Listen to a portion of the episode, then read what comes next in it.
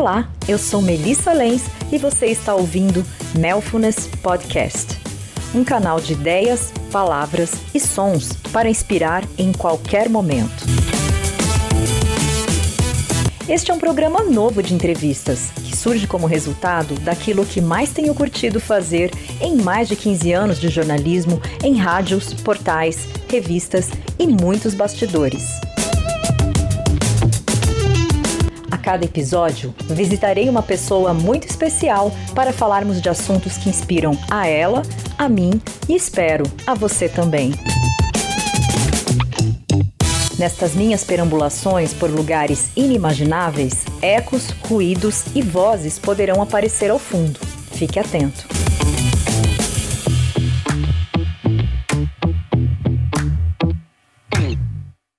Hoje a conversa é sobre ser monge, com Davi Murbá, ex-executivo paulista que estudou engenharia da computação na Unicamp e aos 24 anos abandonou tudo: carreira, família, namorada, carro, apartamento e todos os seus bens para viver em um monastério de linhagem indiana no Havaí. Tudo o que ele aprendeu durante esses sete anos como monge, ele revela agora em seu primeiro livro, Seja Monge, lançado pela Companhia das Letras.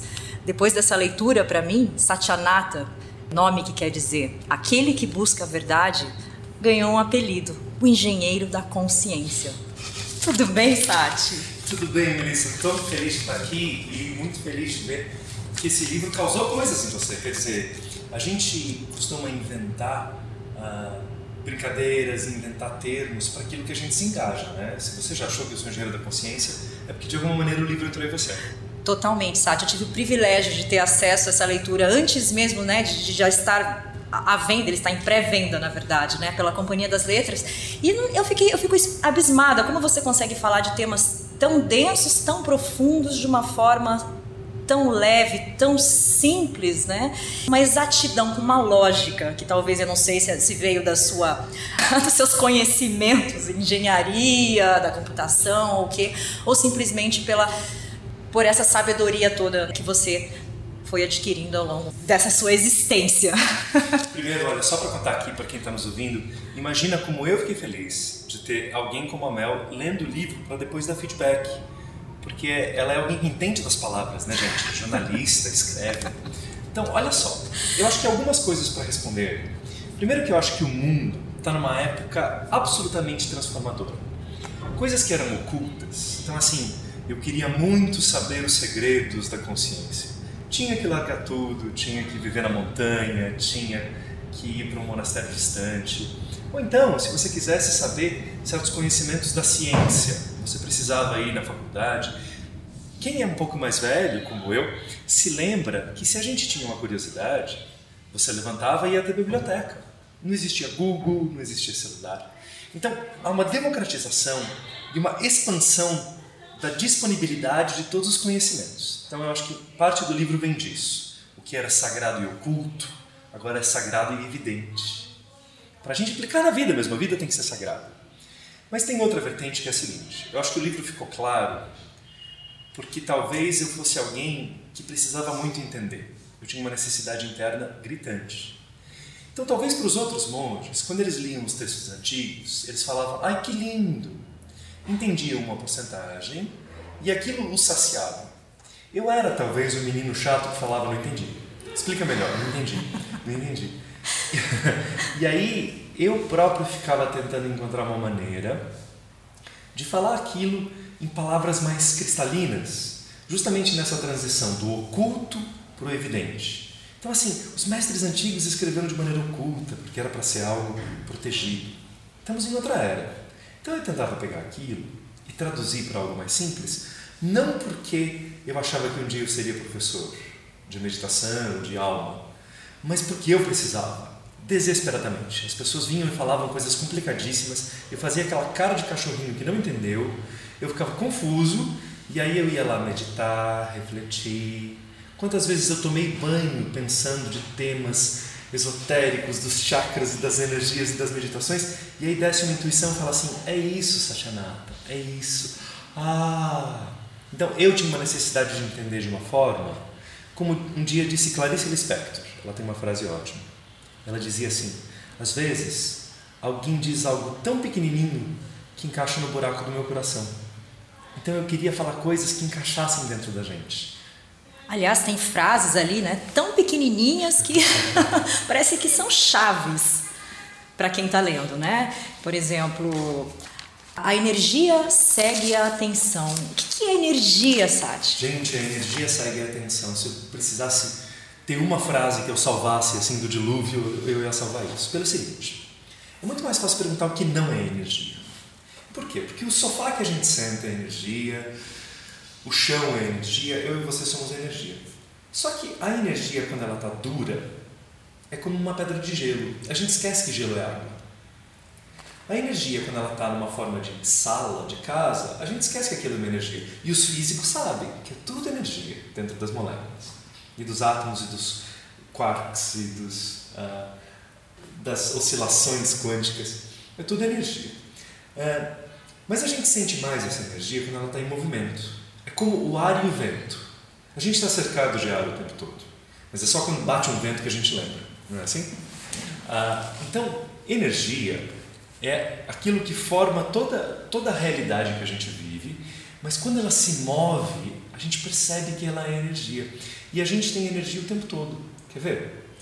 A sua atenção, gente, quem está nos ouvindo aí, você está nos dando a sua atenção. Oi, oi, estou recebendo a sua atenção. Isso é uma grande honra.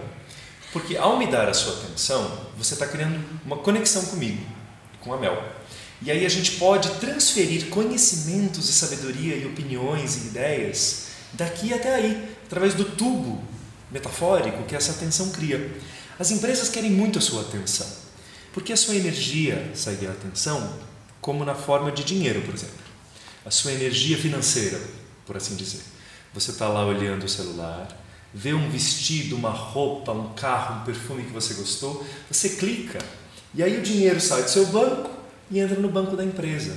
Aquilo flui para onde você estava atento. Se você começar a prestar atenção, por exemplo, numa grande dor que você tem, a dor se transforma em sofrimento. Porque a dor é um fato, eu tenho uma dor, uma tristeza. Mas aí eu penso nela, e eu penso na dor, e eu penso de novo. E a minha energia que vem do centro da alma vai aumentando e repercutindo aquela dor. Então a energia se transforma num sofrimento. Você já deve ter encontrado pessoas que têm alguma dor e ao não conseguirem largar aquela dor, aquilo vai virando a reverberação da dor, que é o sofrimento. Outra coisa, eu posso, por exemplo, colocar a minha atenção em um projeto. E aí a minha energia vai seguir a atenção, a energia segue a atenção. E aí a minha energia de criatividade a minha energia de precisão, a minha energia de dedicação vai fluir através da minha atenção para chegar no projeto. Se não houver atenção, a energia jamais flui. Isso é muito interessante. Então, às vezes as pessoas me perguntam como é que eu me protejo de energias baixas. O primeiro passo é coloque a sua atenção apenas no que há de mais elevado em você e no mundo. O que é de baixa vibração não é que o monge ignora, né, gente? Vai que assim, tem um problema para ser resolvido. Mas a gente sabe que no momento que você se conecta com um assunto baixo, a vibração daquilo te pega. Se a gente ouve, por exemplo, no noticiário, um avião caiu, a tragédia, a moça estava grávida, estava indo ver o marido, o avião caiu, uma tragédia. É um fato. Quando a nossa atenção se conecta naquilo, a gente começa a sofrer. E aí, o que, que o monge faria? Ele, ele ouve aquele noticiário, em vez de permanecer conectado, ele fala: o que, que eu posso fazer? As pessoas já não estão aqui, mas eu posso fazer uma oração, eu posso mandar uma energia. Ele faz uma oração, ele manda uma energia e ele tira a atenção daquela tragédia. Ele faz o que tem que fazer. Então o segredo é: a gente só troca energia com aquilo que a gente coloca atenção. Coloque a atenção longamente naquilo que te faz bem e brevemente naquilo que te faz mal. Olha que estratégia. Super importante isso. Aliás, você diz, né, que o, neste livro que o meditador é um estrategista. Por que, Sati? Estou tão feliz que ela leu assim direitinho, gente. Ela prestou toda atenção. Está todo rabiscado já. é um livro de rabiscado, gente. O meditador é um estrategista pelo seguinte: uh, o meditador não é um guerreiro, no sentido de que ele não quer uh, combater. Mas o meditador quer vencer. Como é que você vence sem combate? Como é que você vence sem derrotar o outro? Você simplesmente vai estrategicamente se colocando em posições e tendo conhecimento dos mecanismos para que você vença as tendências negativas que você próprio tem. Eu tenho preguiça, eu tenho raiva, eu, eu tenho, sou monge, mas eu tenho. Eu Temos tenho tudo dentro de confusão. nós. né? E aí eu quero vencer, mas a vitória do soldado é uma vitória sanguinolenta. Vou lá, brigo com a minha preguiça, brigo com a minha tristeza. Não é nada disso. A gente reconhece que aquilo existe. E como um estrategista, eu vou pesquisar as melhores técnicas para eu sair daquilo e ter uma vida melhor. E as melhores técnicas que eu já descobri são essas que eu pus no livro. Talvez não sejam as melhores do mundo, viu gente? Mas são as melhores que eu já encontrei. Nossa, tem quase 30 meditações, exercícios de meditação ali dentro do livro e cada uma é uma viagem, assim, guiada, muito interessante. São as meditações, elas começam super simples, viu gente? Tem 28. Então tem meditação para todo mundo. E as mais avançadas do livro vão ficando super interessantes, elas são avançadas mesmo.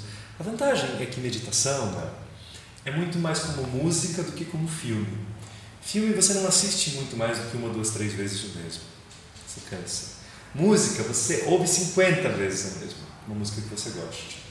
E as meditações, quando você encontra uma meditação que você gosta, você vai deixando ela te transformar. Você faz a mesma meditação várias vezes.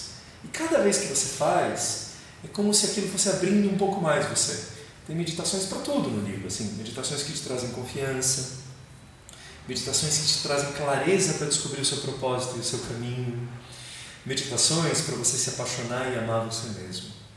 Isso você não consegue na primeira sentada, na primeira meditação. Mas você vai conseguir, porque é natural de todo ser humano. Você tem o direito de ter clareza mental, que os pensamentos não te aterrorizem.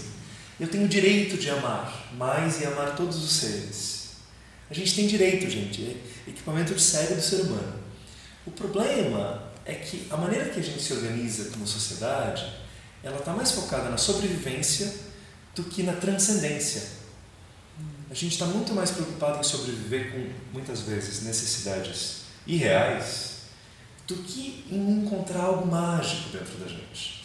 O amor que transcende, o olhar que transcende. Isso não quer dizer que o monge fique sentado contemplando. Vou dar um exemplo, tá?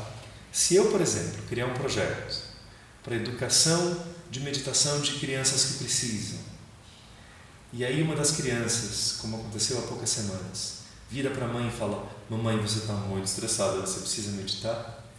Isso é um projeto que não é de sobrevivência. Isso é um pouco de transcendência, quer dizer, ele nos tira do concreto, do óbvio. Então a humanidade tem que ter o elemento sobrevivência e o elemento transcendência. E a gente fica esquecendo do segundo. A gente procura, inclusive, é uma das coisas que um dia eu preciso falar mais, preciso de um segundo livro. As pessoas ficam achando que precisam relaxar, em vez de relaxamento, elas encontram entretenimento. É uma fuga, né? É uma fuga. Então, eu estou cansado, eu vou assistir Netflix. E aí assistir algo cheio de explosões e tiros. Aquilo não é relaxamento. Aquilo é entretenimento. Você fica lá um pouco anestesiado. Ou vai beber alguma coisinha. Beber alguma coisinha. É, é assim, aquilo te entreteve. O relaxamento real vem quando você encontra algo de você que diz assim: não tinha perigo, tá tudo bem. Você é uma pessoa no seu caminho de crescimento, tá tudo bem. Aquilo que você perdeu vai ser substituído por novas portas que vão se abrir, tá tudo bem. Uma das histórias muito bonitas que você comenta né, durante o livro é, é a história do jovem monge quando começa a pensar nas feições de sua mãe. Né? Quando ele começa a perceber o aprisionamento da mente. Como é que a gente pode ajudar os outros? Claro, primeiro tem que se ajudar, mas como é que é, a gente pode mudar esses pensamentos pegajosos dentro de nós, essa tensão toda? Ela está usando os termos do livro, gente. Exatamente. Eu vou levantar. Olha só. Essa historinha que ela mencionou é de um monge que está estudando aquele fato de a energia segue a atenção, né? E ele, na tentativa dele de entender, ele, ele lembra que a mãe dele tinha feições faciais, assim, um rosto muito triste. Fisicamente já, sabe, marcado. E aí ele se toca que como a mãe dele colocava a atenção nas tristezas dela, então era aquela pessoa que o sol nascia e ela não tinha tempo para a beleza. Ela estava ocupada sendo triste. A gente conhece gente assim. O próprio corpo foi respondendo. O corpo dela, a feição se tornou triste, a pele se tornou triste, né? Ser feliz deixa a gente bonito, gente. E a mãe dele era o contrário. Então ele foi entendendo que a atenção da mãe estava numa energia triste e, portanto, tudo nela ia ficando triste. É um pensamento pegajoso isso, ela não conseguia sair desse pensamento. E a Mel está me perguntando como é que a gente faz para ajudar aqueles que a gente ama. E eu vou responder de maneira poética. Não podemos subestimar o poder que tem o brilho do seu coração ardente. Quando você ama uma coisa de verdade, você está buscando algo de verdade. As pessoas que estão tão apagadinhas, tão cansadas, elas chegam e falam assim: o que você está fazendo que você está mais bonita? O que, que aconteceu que você está mais em paz e mais confiante? Quando a gente vive uma nossa verdade, isso impacta as pessoas de um jeito muito interessante. Então, o primeiro ponto é você ser tão intensamente a sua verdade. Não é para ser perfeito, viu, gente? Por favor. Mas você ser tão intensamente a sua verdade que todo mundo em volta se inspira. Então, o primeiro passo é todo mundo se inspirar. Essa inspiração cria uma abertura neles. E uma vez abertos, aí você dá as ferramentas. Então, são dois passos. Primeiro, inspire as pessoas ao ser. E depois, ensine a fazer. Mas, em geral, a gente inverte isso. A gente quer chegar empurrando ferramenta goela abaixo das pessoas, né? Olha, faz isso, faz isso, aprendi que hoje vai funcionar. Não, calma. Primeiro você tem que inspirar a pessoa para que ela crie uma abertura. Porque senão não adianta. Você pode dar a melhor ferramenta para uma pessoa, se ela não quiser usar, ela não vai crescer. Quer saber de uma coisa? Tá tudo bem. As pessoas têm o direito, inclusive, de serem tristes. Eu acho que a tristeza devia ser temporária e a alegria devia ser duradoura. Mas tem gente que vive diferente. E eu já fui um deles. Então eu tenho que respeitar. Existe uma meditação no livro que nos eleva para um estado da consciência chamado municiaka, municiaka, que é um tipo de amor. Existem vários tipos de amor. E quando você medita no amor, você pode estar lá na vibração de um grande amor pela vida, pela humanidade. Uma das coisas que o livro ensina é que na, na nossa meditação tem coisas que são próximas e distantes, igual aqui no mundo, tem cidades perto e cidades longe. E muito perto do amor existe o municiaka, que é um amor pela própria evolução e o crescimento. Então eu amo não só essa pessoa, eu amo que ela está crescendo. Eu amo que ela tropeçou e levantou. Eu amo que ela errou e pediu desculpas. E o mais legal é que a gente pode aplicar esse amor municiaca na gente mesmo. Tá difícil amar você? Que tal amar do tipo municiaca? Que é eu me amo não porque eu sou perfeito, mas eu me amo como um ser em evolução, um ser em crescimento. Aí é mais fácil você se perdoar, se gostar, né? Então são estados de consciência que o livro menciona.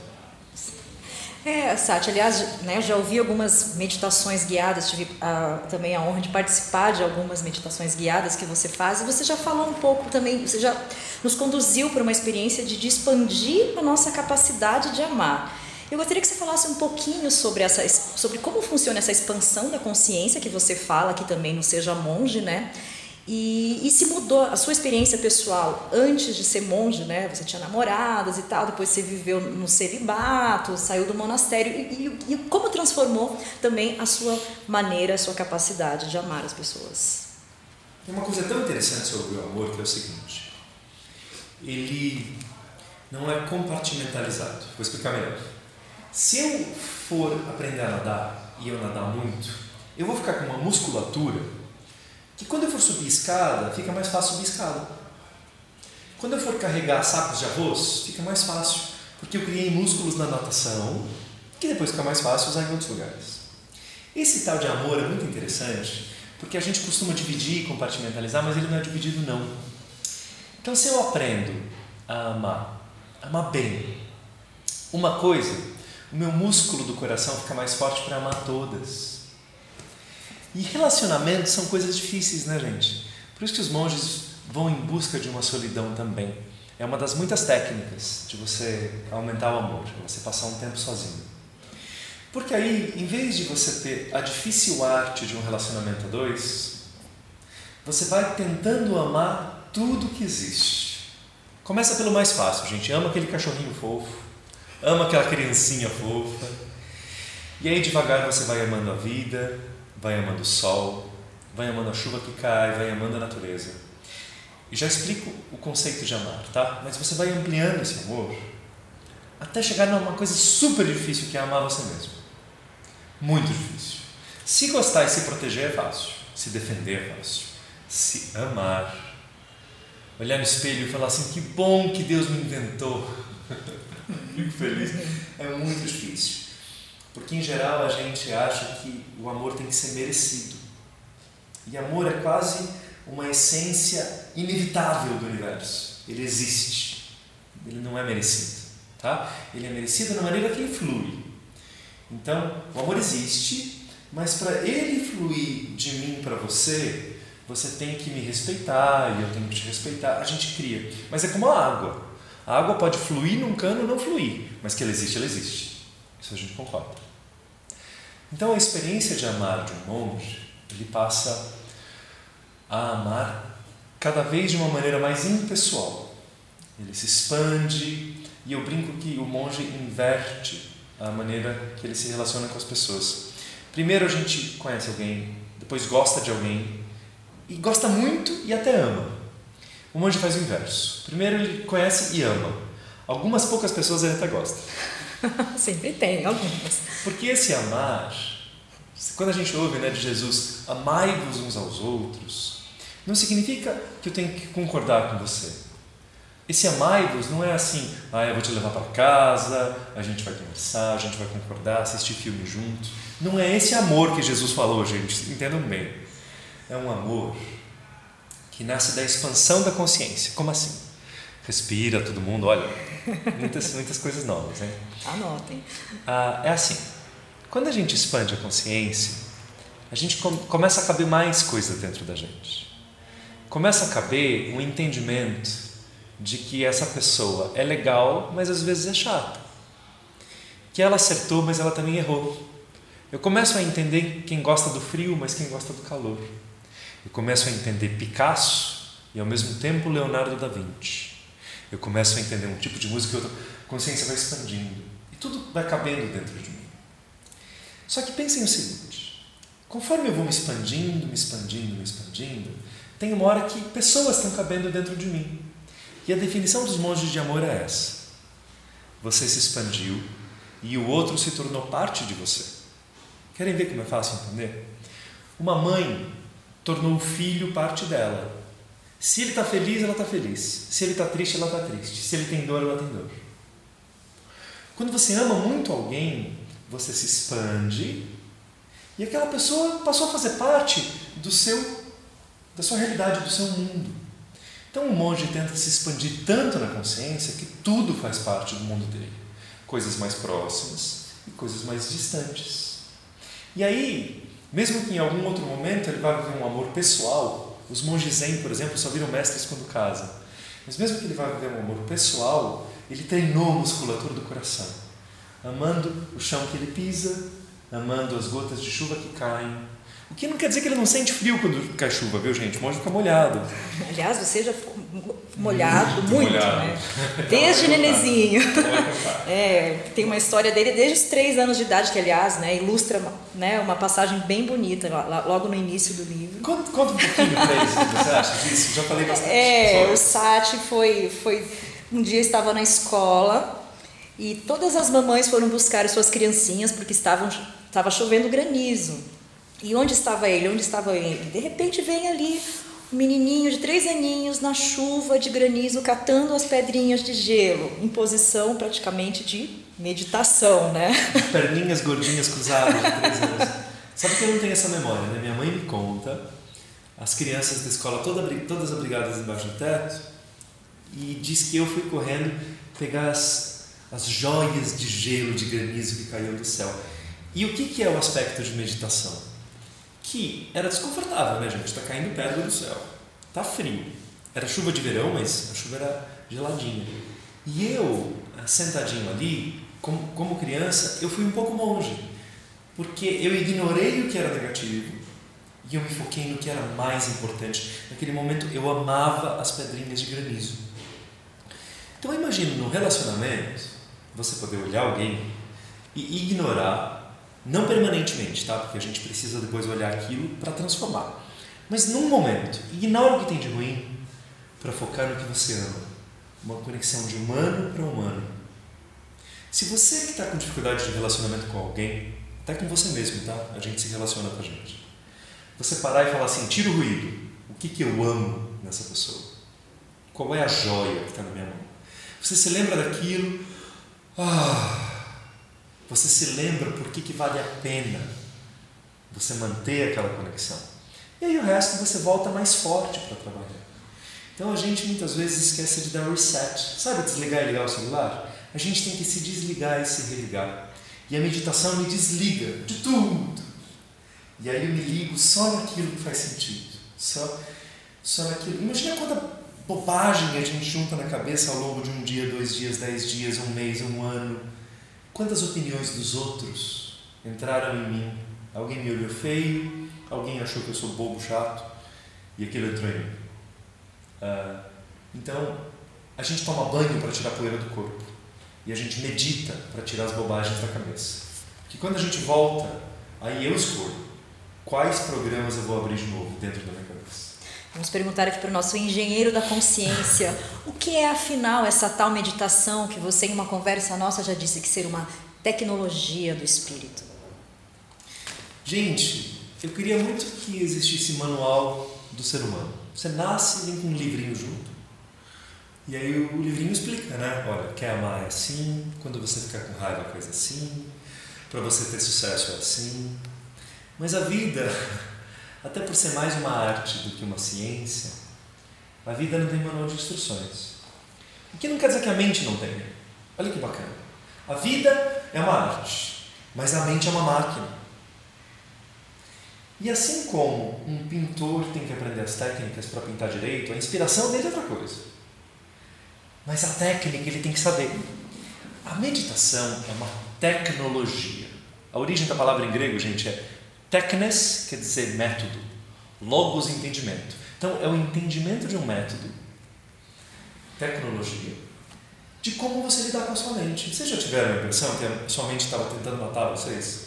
Uma avalanche de pensamentos, nossa. Né? Uma. Você tem certeza que nada vai dar errado e ainda assim a sua mente gritava: Cuidado! Perigo!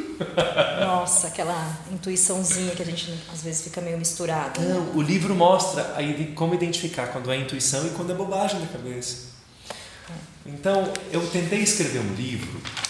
Olha só, gente, eu estudei no monastério de uma linhagem indiana. Eu estudei todas as religiões, religiões comparadas lá.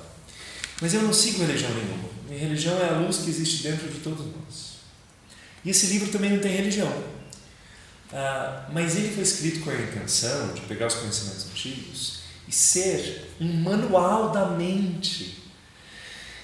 E o legal é que assim, é como se eu ensinasse um manual de uma ferramenta para vocês.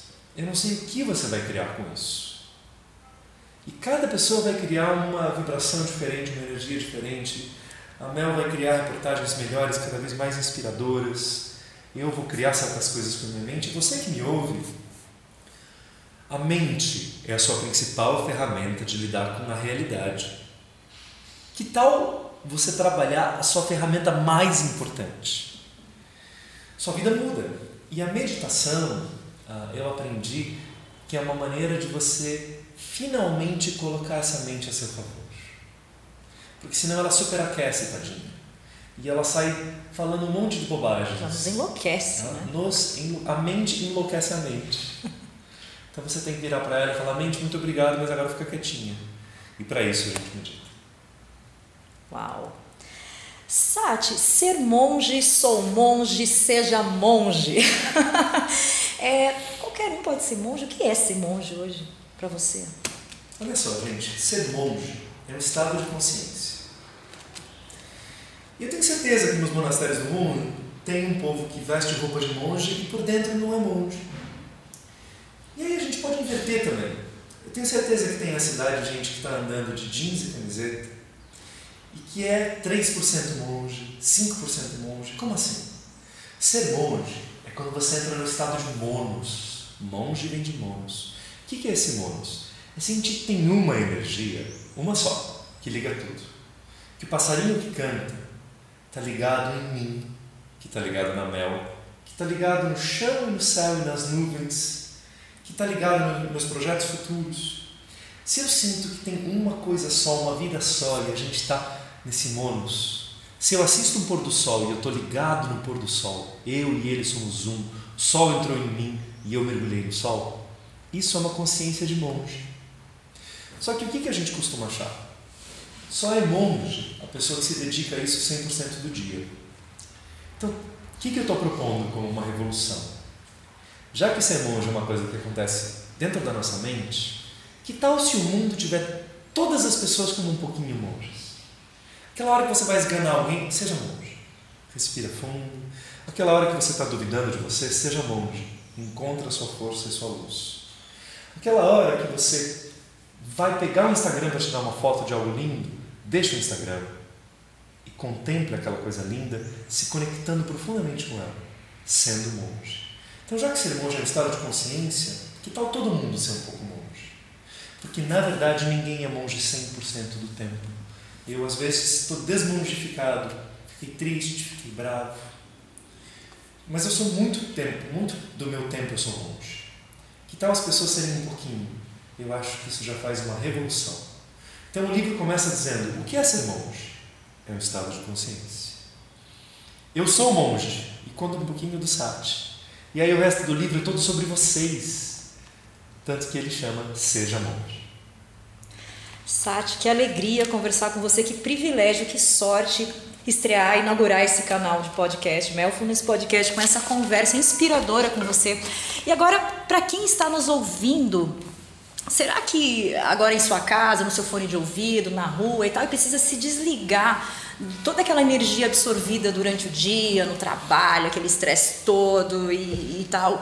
Qual seria o caminho de uma, de uma meditação guiada para você se tornar um pouquinho monge neste momento? Nossa, que delícia, Mel. Vamos lá. Melfulness também é elevação espiritual, né? Então vamos lá.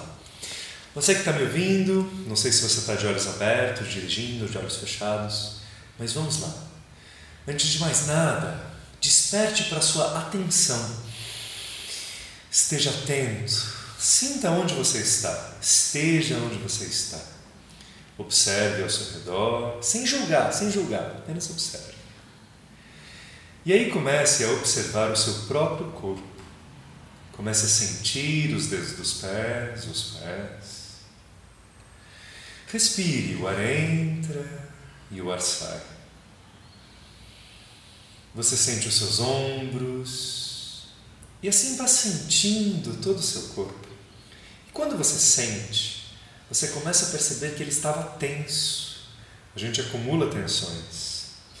Então conte para o seu corpo, através da ordem que vem da atenção, conte para ele que está tudo bem, que o joelho pode relaxar, que as costas podem relaxar.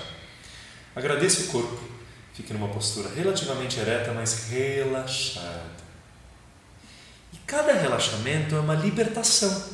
Vá sentindo como você vai se libertando de estados preocupados, de estados ansiosos, de estados incômodos da mente.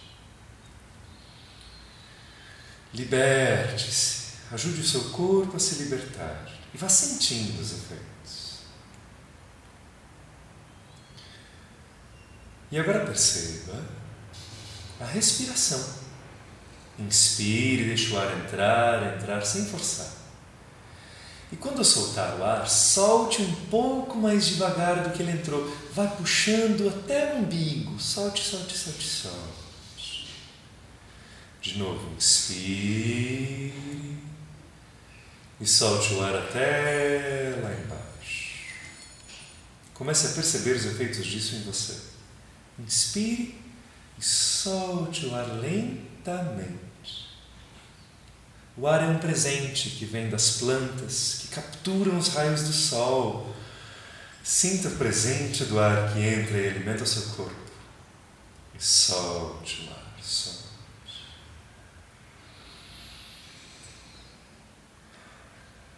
Vá percebendo essa sensação de libertação. Ah, Sinta o seu silêncio. Os pensamentos tentam vir, mas você está muito ocupado, sendo você e apreciando você. Peça para eles voltarem depois. Sinta o ar, sinta o corpo.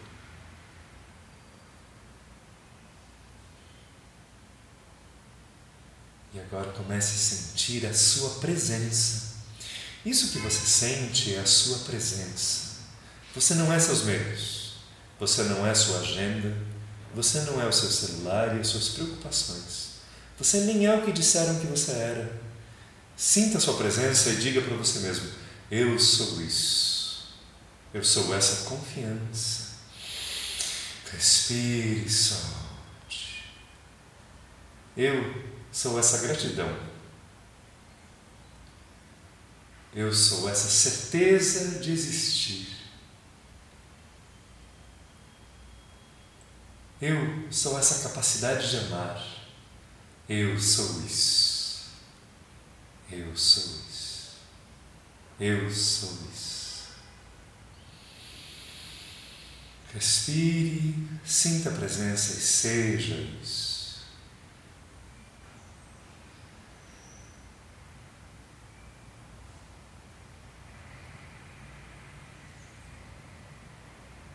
Seja aquilo que você já é. Sai.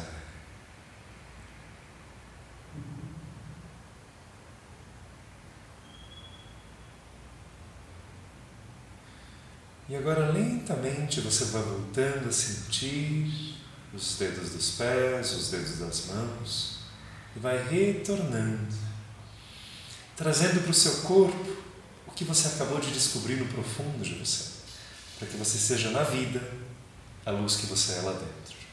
Vá voltando a mover o corpo e retorne pleno de si mesmo. Namastê. Namastê. Obrigado a todos, obrigado, irmão. Obrigada, Sati.